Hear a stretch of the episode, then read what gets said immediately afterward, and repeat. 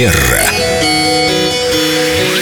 И вот одно из самых приятных известий этого утра. С нами вновь прекрасная Виктория Акатьева Костылева, наш специалист по этикету и по психологии. Сегодня очень интересный вопрос вы принесли с собой. Не мы его вам задаем, вы действительно предложили эту тему. Она многих касается, многие хотят знать, как себя вести в этой ситуации правильно. Доброе утро.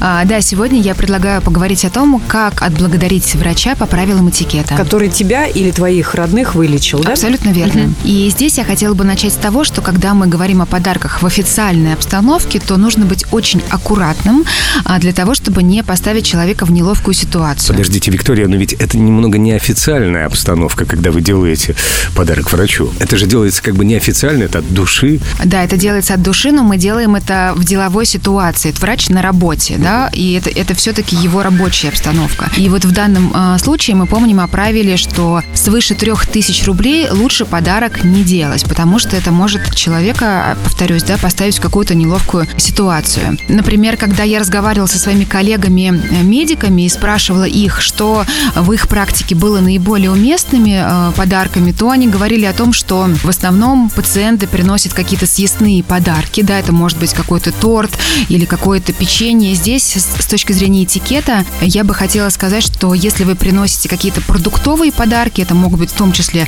например, какие-то корзины с фруктами, да, или корзиночки, то все это должно быть очень качественно и стильно упаковано. Я слышала разговор как раз двух докторов, которые говорили, им просто на 8 марта приносили и приносили печенье, пирожные, конфеты, чай, торты и так далее. Они говорили, уж извините за термины физиологические, они говорят, мы тут все будем, ну ладно, не буду этот термин упоминать, мы располнеем и будем лечить эндокринную систему, если нам будут еще такие подарки приносить. Сладкие, я об этом. Мгм. Мне кажется, все очень индивидуально. Это из серии, что мы всегда можем же съесть кусочек торта, если нам его подарили. И Не значит, угостить да. пациентов других. Очень часто то, что приносится пациентами в качестве подарков, э, иногда съедается прямо на дежурстве для поддержания сил, потому что иногда они работают долгое количество времени, когда это необходимо. В том числе, конечно, таким универсальным подарком являются цветы.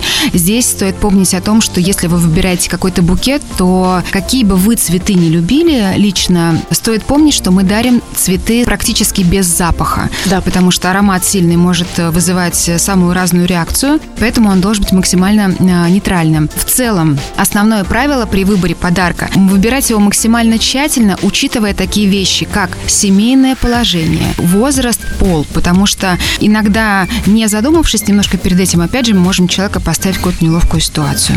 И врач потом не знает, как... э, Как и- себя вести, да, Например, хирургу вручили спиртное, а ему потом работать. А ну, в общем, мы все понимаем, да? Ну да.